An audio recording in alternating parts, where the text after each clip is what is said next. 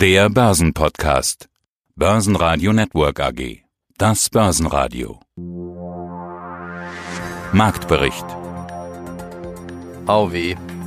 Bis Freitagmorgen war die Börsenwelt noch in Ordnung. Es gab einen guten Jahresstart, bis die USA in der Nacht zum Freitag einen iranischen General mit einer Drohne töten ließ.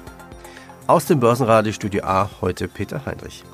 Der DAX zog den Kopf ein und fiel im Tief am Freitag bis auf 13.120 Punkte und stieg dann aber wieder über 13.200. Was war passiert? Zuvor war ja die US-Botschaft in Bagdad attackiert worden, wofür Washington die Regierung in Teheran verantwortlich machte. Der getötete Top-General Soleimani gilt als Strippenzieher vieler Unruheherden im Nahen Osten und im Persischen Golf.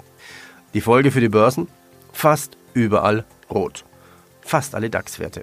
Besonders die Fluglinien verloren an Bodenhaftung an den Börsen. Lufthansa minus 7%, nächstes Beispiel Air France KLM minus 4%, Fraport minus 3,5%. Heute haben wir für Sie diese Interviews vorbereitet. Ein Interview mit Heiko Thieme, der Startschuss ist gefallen, Start in 2020, der wichtige 5-Tages-Indikator. Die CAP AG, spürt die Konjunkturdelle. 2019 mit Verlust. CFO Dr. Riedel sagt, Q1 2021 ist wieder profitabel. Die JOC AG, wir bekommen 40 Prozent der Werbeumsätze der Publisher. Lösungen zur Rechnungsvorfinanzierung. Stefan Kempf, das ist genau das, was der Markt möchte. Und ein Interview mit Blue Cap, Blue Cap auf Wachstumskurs. Hans-Peter Schubert sagt, das Wachstum geht weiter. 2020 wird sich erfolgreich darstellen. Schönen guten Tag, Alexander Riedel. Ich bin Finanzvorstand der CAP AG aus Fulda. Ihre Prognose fürs Jahr 2019, die mussten sie zwischenzeitlich schlucken. Das ist keine Besonderheit. Eigentlich fast jedes Unternehmen, das irgendwie irgendwas mit Industrie, Automobil und so weiter zu tun hat, musste das dieses Jahr tun. Deshalb wollen wir da gar nicht so lange drüber diskutieren. Es gibt eine neue Prognose, die will ich aber auch gar nicht so sehr intensiv diskutieren. Sie haben jetzt aber immer wieder auch schon in die Zukunft geschaut. Das ist vielleicht spannender. Wie gut sehen Sie sich denn vorbereitet für das Jahr 2020, 2021 und so weiter, Folgejahre? Aktuell zum einen dadurch, dass wir keinerlei Exposition Richtung Verbrennungsmotor haben. Gut, wir haben, was unser Working Capital betrifft und auch was der Dialog mit Lieferanten, aber insbesondere mit Kunden betrifft, denke ich, einen sehr, sehr engen Kontakt gepflegt und sind, sehen uns gut aufgestellt auf Basis zweites Halbjahr 2019 äh, in das nächste Jahr zu gehen und rechnen dort äh, Bottomline, aber wie auch Topline mit auf jeden Fall einem stabilen Geschäft. Auf die Aktie wollen wir natürlich auch noch schauen. Ganzes Stück zurückgegangen. Im März waren sie noch im Hoch bei 39 Euro. Im November waren es nur noch knapp 19 Euro. Zuletzt waren sie drüber. Ich schaue mal gerade. 20 Euro steht hier gerade auf meiner Liste. 20 Euro genau. Äh, was sagen Sie denn den potenziellen Aktionären, Investoren auf einer Veranstaltung wie hier? Warum sollten die sich jetzt für Ihre Aktie interessieren? Für die Aktie sich zu interessieren, gibt es erstklassige Argumente und zwar, äh, wenn Sie schauen, das wird ja veröffentlicht auch von der BaFin, aber auch von uns, also der Vorstand und zwar mein Kollege, der Uwe Stamer, wie auch ich, engagieren uns gerade und mit eigenen Mitteln, also kaufen wir sehr stark, wir sind am Markt aktiv, kaufen sehr stark Aktien. Also wir halten diese Kurse für exzellente Einstiegskurse und sind sehr optimistisch, dass uns das auf drei Jahre gesehen eine ausgesprochen gute Rendite von der Kursentwicklung bringen wird. Insbesondere die Kursentwicklung im letzten zwölf Monaten, Sie haben nahezu das Hoch, das das war bei um die 40 und das Tief mit 19 angesprochen, ist sehr unbefriedigend. Sie müssen aber hier berücksichtigen, wir haben eine ausgesprochen geringe Liquidität in unserem Stock. Das heißt, wir achten den Kurs hier als nicht komplett repräsentativ. Also da können kleine Bewegungen schon relativ viel ausmachen. Insofern denken wir aber auch, dass wir im nächsten Jahr, das wäre meine private, meine persönliche Prognose, warum ich auch selber investiere gerade, dass wir auf jeden Fall eine positive Entwicklung wieder sehen werden. Ja, habe ich schon gesehen, dass da immer wieder Meldungen kommen, dass der Vorstand sowohl Sie als auch der Kollege immer mal wieder gekauft haben, immer wieder zugreifen. Da muss man dann jetzt natürlich fragen, Sie haben es schon angedeutet, dass Sie den Kurs gerade günstig sehen oder soll das vielleicht auch ein Signal an den Markt sein? Kann ja beides sein. Naja, hier würde ich sagen, es ist im Ergebnis immer ein Signal an den Markt, aber das, wenn ich das jetzt mal so platt sagen darf, sind wirklich egoistische Motive. Also wir denken, dass die Aktie ein hervorragendes Investment ist und engagieren uns, allokieren unser privates Kapital dort, weil wir uns dort sehr hohe Rendite versprechen. Aber es ist nicht, dass der Vorstand jetzt äh, in Abstimmung mit dem Aufsichtsrat kauft, um ein Signal an den Markt zu geben, sondern wir rechnen mit Chancen, die, wir rechnen mit hohen Chancen, die wir in unserer Aktie begründet sehen. Die spannenden Meldungen hören gar nicht mehr auf. Die Comdirect-Übernahme durch die Commerzbank ist abgeschlossen. Der Hedgefonds Petrus Advisors verkauft seinen Anteil an die Commerzbank ja, und somit hat sie nun über 90 Prozent der Anteile. Somit kommt dann nun ein Squeeze-out für die restlichen Aktionäre. Vorläufige Zahlen für 2019 gab es von Grenke mit einem Wachstum von 18 Prozent. Daimler verkauft 2019 weniger LKWs als 2018. Eine genaue Zahl wurde noch nicht genannt. Und die Apple-Aktie übersprang die 300-Dollar-Marke. Die Aktie hat sich 2019 also verdoppelt. Apple ist nun 1,2 Billionen Dollar wert. Ja, mein Name ist Stefan Kempf. Ich bin Vorstand und Gründer bei Alfinio. Zahlen Sie das Geld aus? Sind Sie die Kasse für Firmen, für Außenstände? Ja, Warenbestandsfinanzierer quasi, Leasing, Factoring, Inkasso? Also der Rechnungsvorfinanzierer in irgendeiner Form? Ich finde Ihre Webseite sehr spannend. Sie versprechen da Zahlung binnen 24 Stunden. Ich logge mich ein, schiebe meine Rechnung hoch. Ist das wirklich so einfach? So einfach kann es doch nicht sein.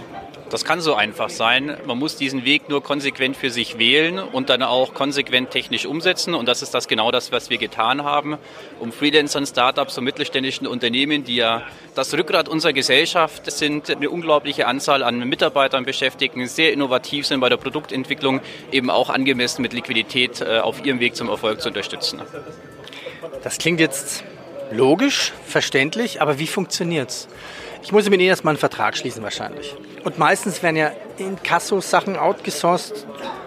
Muss ich dann alles outsourcen, wenn ich einen Vertrag mit Ihnen hätte? Man sourced ja meistens nur ein bisschen so Problemfälle aus. Also wir bieten da unseren Kunden äh, flexible Lösungen an, weil wir eben festgestellt haben, äh, dass es wichtig ist, die Probleme unserer Kunden zu lösen und nicht das für uns beste Produkt zu verkaufen. Das bedeutet, wir haben natürlich Packages, wo wir dem Kunden anbieten, dass wir uns ganzheitlich zum Beispiel um seine Forderungen kümmern. Wir haben aber auch Angebote, wo uns der Kunde selektiv bestimmte Rechnungen einreichen kann und wir dann nur diese Rechnungen vorfinanzieren, uns um das Mahnwesen kümmern und den äh, Forderungsausfall Schutz gewährleisten. Wie erfolgreich können Sie das sein im Zweifelsfall? Sehr erfolgreich. Warum? Wie machen Sie das? Weil das genau das ist, was der Markt möchte. Der Markt möchte nicht von seiner Bank bevormundet werden, die ihm ein Produkt anbietet, das für die Bank unter regulatorischen Aspekten das günstigste ist. Kunden möchten heute Produkte, die schnell verfügbar sind, die digital und technologisch unterstützt abschließbar sind, wo er nicht äh, in die Filiale gehen muss und wo er eine sehr schnelle Rückmeldung bekommt, ob er die Finanzierung erhält oder nicht. Das ist bei Banken in der Regel nicht der Fall. Dort hat er insbesondere im Freiberufler- und Gewerbesegment mit überwiegend manuellen Geschäftsprozessen zu tun und muss häufig Wochen oder Monate warten, bis er eine Finanzierungszu- oder Absage bekommt. Diese Unsicherheit nehmen wir unseren Kunden und informieren ihn sehr, sehr schnell über eine Finanzierungszu- oder Absage. Heiko Thieme, globaler Anlagestratege. Lassen Sie uns eine kleine Rückschau machen 2019 und versuchen 2020 heute einzuordnen. Was sind denn für Sie die größten Lehren für das Jahr 2019? Die größten Lehren waren, sich bei 2019 im Januar auf den davorliegenden Dezember, den schlechtesten Dezembermonat in 90 Jahren zu konzentrieren. Das heißt, immer zurückschauen, was war vorher und was ist aus dem Vorher für das Heute und Morgen zu interpretieren. Wer damals mit Angst aus dem Jahr 2018 und enttäuscht herausging, auch ich war natürlich überrascht vom Dezember, denn so etwas hatte ich noch nie in meinem Leben gesehen. Wo bemerkt, es ist seit 90 Jahren das erste Mal gewesen. Ich bin 76 Jahre alt, also lange vor meiner Geburt war es das letzte Mal gewesen, 1929, 1930, dass wir einen solchen Dezember hatten. Aber die Lehre, die man daraus ziehen konnte und musste, das Letzte ist für mich wichtig, nicht konnte, sondern man musste die Lehre daraus ziehen, das ist eine Einstiegschance. Und das führt wieder zu einer Börsenweisheit, die sagt, immer wenn es am dunkelsten ist, beginnt ein neuer Tag. Man kann das übergleich übertragen auf das andere, auf der anderen Seite sagen, immer wenn es am hellsten ist, dann ist der Höhepunkt des Tages überschritten. Und das sind die beiden Gegenpole. Mein Name ist Hans-Peter Schubert, ich bin Vorstand der Blue Cap AG in München. Die blaue Kappe passt eigentlich zu dieser Idee der Holding. Was war da für eine Meldung im August, wo Ihre Aktie von 16 Euro auf 20 nach oben schob? Ich glaube, das war im Zusammenhang mit der Hauptversammlung des äh, Partnerfonds. Das ist unser Hauptaktionär bei der Blue Cap und dort hat sich äh, im Zuge der Hauptversammlung ergeben, dass es einen Vorstandswechsel und auch eine Änderung im Aufsichtsrat gegeben hat. Und glaube ich, das hat die Aktie insgesamt positiv beflügelt. Ja, Umsatz, erstes Halbjahr 2019, die Zahlen liegen vor. Der Konzernumsatz stieg auf 176 Millionen Euro bei einem vorläufigen EBIT 11,5. Geht das Wachstum so weiter? Ich denke schon. Das Geschäftsmodell insgesamt stimmt, hat sich über viele Jahre bewährt. Und es gibt keinen Grund, warum das Wachstum abreißen würde. Wir haben jetzt unlängst äh, die Firma Conpearl erworben, nachdem wir ein Jahr zuvor bereits die Firma Knauer Uniplast erworben und diese auch saniert haben. Insofern ja, das Wachstum sollte weitergehen. Sie haben jetzt elf Beteiligungen, wenn ich das richtig gezählt habe, aus den Branchen Beschichtungstechnik, Klebstofftechnik, Kunststofftechnik, Medizintechnik, Metalltechnik, Produktionstechnik. Aber Technik muss hinten dran sein quasi. Technik sollte hinten dran sein. Wie ich schon andererseits gesagt habe, investieren wir weniger in IT, Dienstleistungen und Medien. Also wir wollen gerne in produzierende, technologiegetriebene Unternehmen reingehen, wo hinten was rauskommt, was man anlangen kann. Das ist das Metier, das wir verstehen von der Organisation her und wo wir, glaube ich, sehr erfolgreich auch die Unternehmen dazu gebracht haben, weiter zu wachsen. Aber die Technik sollte in jedem Fall im Vordergrund stehen und auch die Innovationskraft dieser Unternehmen. Jetzt haben wir ein bisschen Zeit, aber nicht Zeit für elf Firmen vorzustellen. Wer sind denn so? Ja, ich weiß, man liebt alle die Töchter äh, zugleich natürlich. Was sind denn so Ihre Rennpferde im Stall?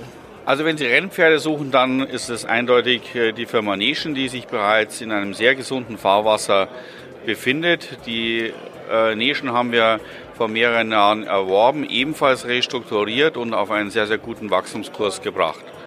Guten Tag, mein Name ist Dirk Kraus, bin CEO und Gründer der JOC AG, damit für die strategische Entwicklung und überhaupt für die Entwicklung des Unternehmens verantwortlich.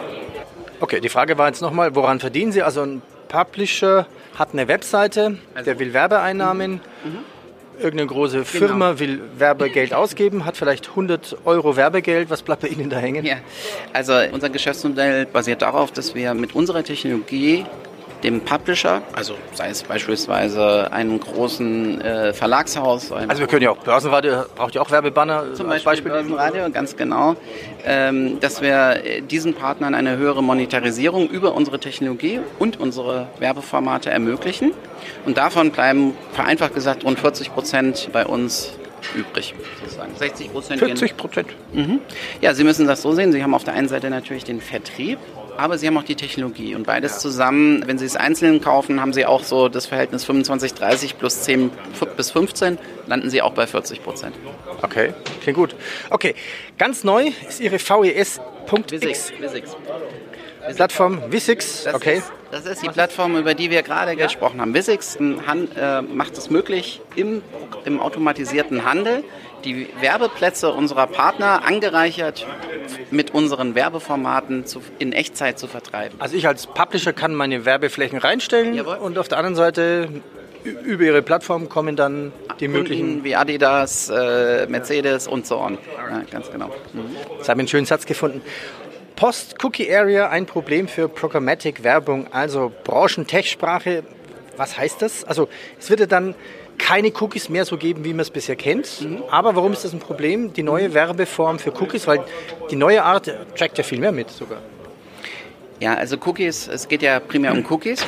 Ähm, und warum ist das tendenziell eine Entwicklung, die beobachtet und an der man sehr stark arbeiten muss, hängt damit zusammen, dass über Cookies das Targeting realisiert wird. Also viele Werbetreibenden versuchen in Echtzeit über ihre Einkaufsplattform gewisse Nutzer im mobilen Internet wiederzufinden. Das, all das, was ich Ihnen gerade beschreibe, funktioniert in Millisekunden. Und sofern ein Cookie-Matching da ist, also das heißt, als Werbetreibender oder als Einkaufsplattform finde ich einen Nutzer, den ich finden möchte, ganz vereinfacht gesagt, dann kaufe ich, dann biete ich auf diesen Werbeplatz, weil, weil ich dort eigentlich genau den Nutzer habe, der für den Werbetreibenden relevant ist.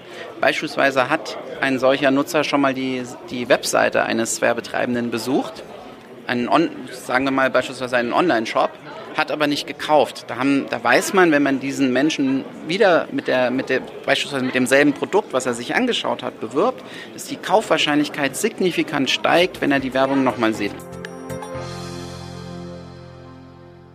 Börsenradio Network AG Marktbericht